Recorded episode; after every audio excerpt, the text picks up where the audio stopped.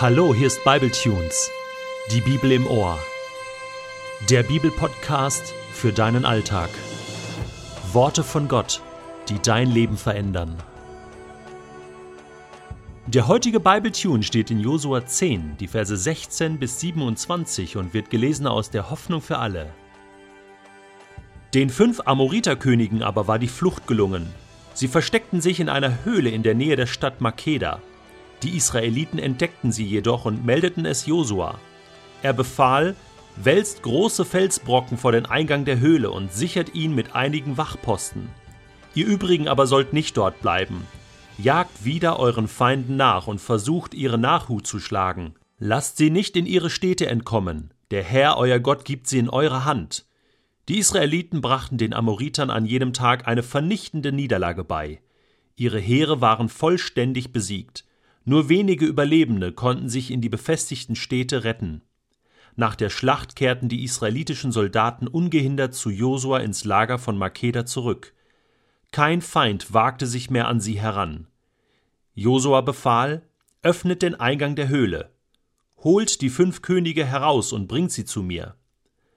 Man wälzte die Steine beiseite und holte die fünf aus ihrem Versteck: die Könige von Jerusalem, Hebron, Jarmut, Lachisch und Eglon. Sie wurden zu Josua gebracht.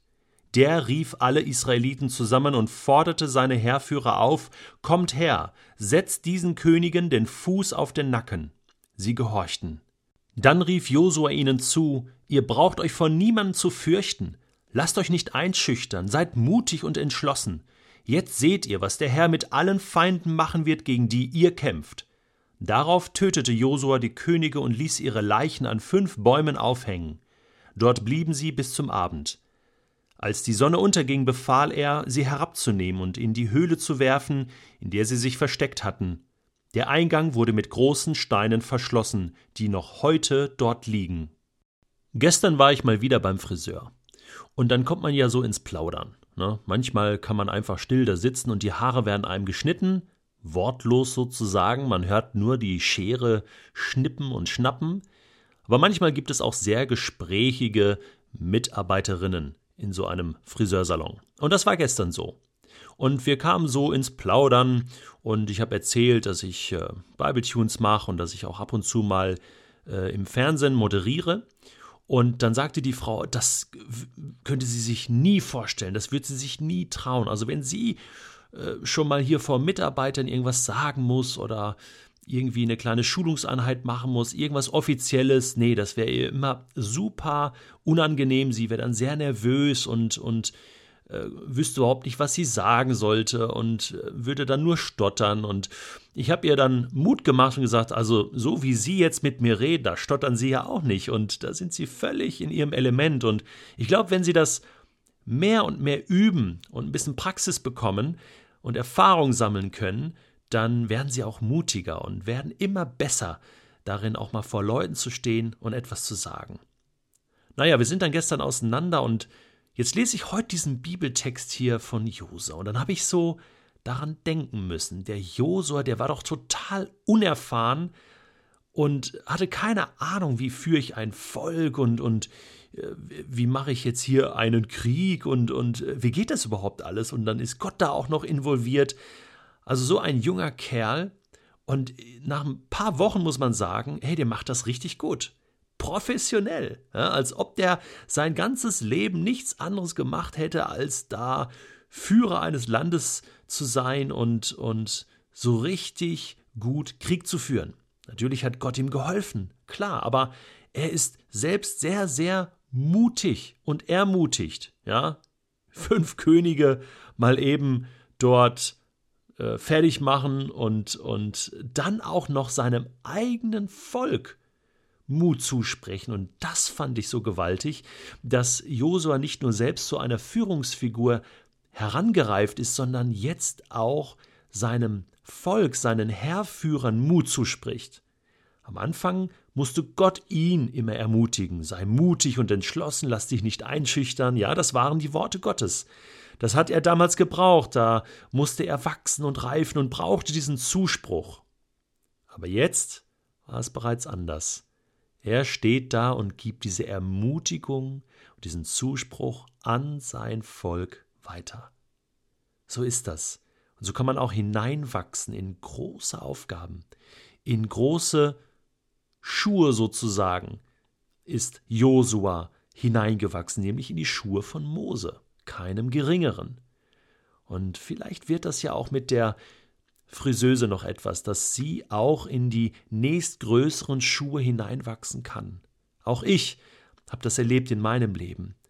Ich begegne immer wieder Menschen, die mir sagen, oh, du machst das so, äh, so mutig und so locker, wie du da sprichst und, und äh, äh, da hat Gott dir eine große Gabe gegeben. Und dann kann ich nur sagen, ja, das ist wirklich so. Denn eigentlich äh, bin ich ein schüchterner Typ. Ich mache das auch nicht so gerne vor Leuten stehen. Das kostet mich immer Überwindung und ich bin gar nicht so schlagfertig. Ich brauche dann immer eine Zeit, bis ich dann mal reagieren kann, was sagen kann. So war es früher. Aber mittlerweile habe ich gelernt, dazugelernt. Und das zeigt mir, auch wenn du etwas für unmöglich hältst und Gott dir einen Auftrag gibt, etwas zu tun, wo du denkst, da bin ich doch viel zu klein für, das kann ich doch gar nicht. Das ist mir doch gar nicht gegeben. Ich kann doch gar nicht reden. Ich kann doch nicht vor Leuten stehen. Ich bin so mutlos. Dann ist Josua ein gutes Beispiel dafür, dass Gott sein Ziel mit Menschen, die einfach ihm vertrauen, immer erreichen kann. Und dass Menschen über sich hinauswachsen können und Dinge tun können, die sie nie für möglich gehalten haben. Und das möchte ich dir als Ermutigung heute mitgeben. Dann noch etwas. Josua besiegt den König von Jerusalem. Das ist historisch, denn Jerusalem wird ja die entscheidende Stadt im Land Israel werden und bis heute ist das so. Der Dreh- und Angelpunkt für alle Völker, für alle Religionen. Das ist ja Wahnsinn. Und diese Stadt gehört Israel, gehört dem Volk Israel. Von Anfang an hat Gott das so geplant. Und deswegen ist dieser kleine Nebensatz, dass hier der König von Jerusalem besiegt wurde, ein ganz wichtiger für das Volk Israel.